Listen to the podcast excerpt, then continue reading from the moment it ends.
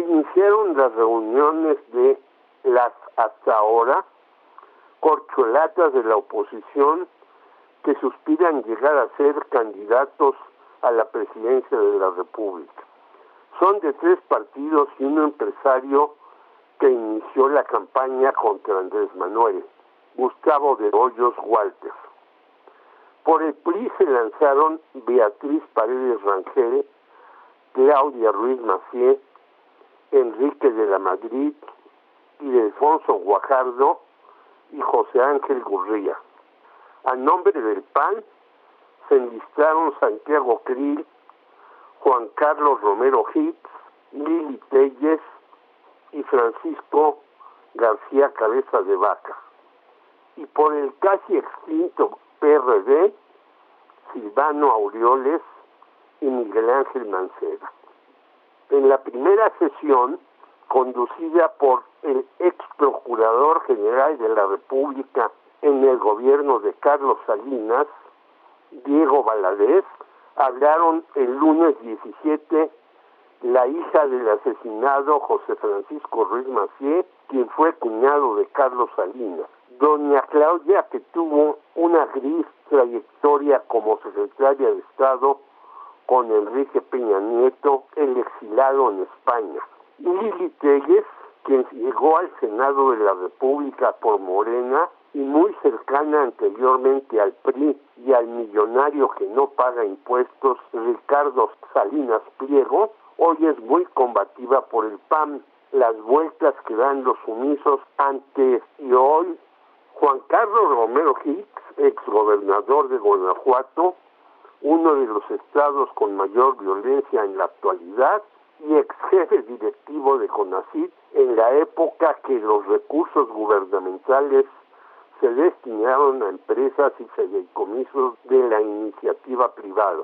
Los tres coincidieron en hacer gobiernos de coalición, algo que ya han llevado a cabo sus partidos desde Carlos Salinas y en el sexenio de Peña Nieto con la fallidísima propuesta por México.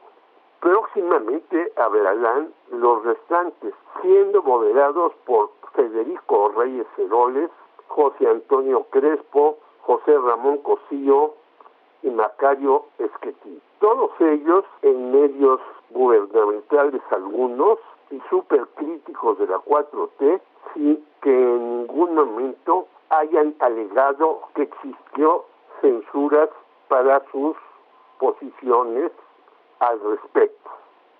Y algunos señalando que nuestro país está al borde del precipicio o va rumbo al comunismo, algo risible. Beatriz Paredes nos debe cuando menos una explicación entre muchas, ya que como feminista un tiempo, cuando fue presidente del PRI, impulsó el castigo a las mujeres que abortaban en el país, contradicción evidente.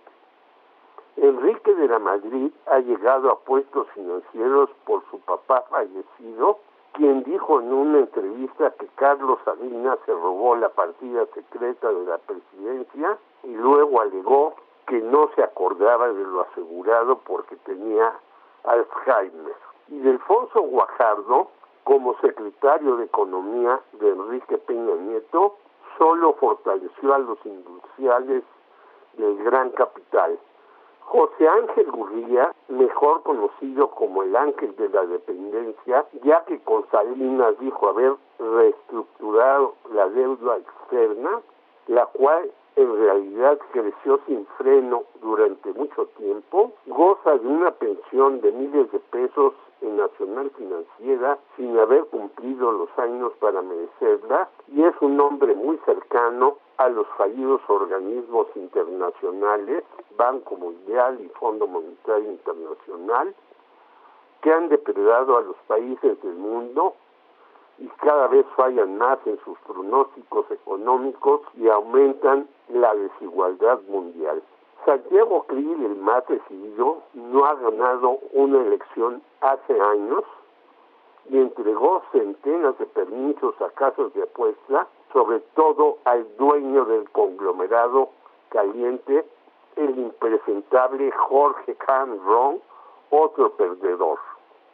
Silvano Aureoles era el tapete de Peña Nieto cuando fue jefe de la Cámara de Diputados y endeudó a Michoacán en su gestión conseguida de la mano del entonces presidente de la República, Enrique, porque hizo perder a su partido el PRI.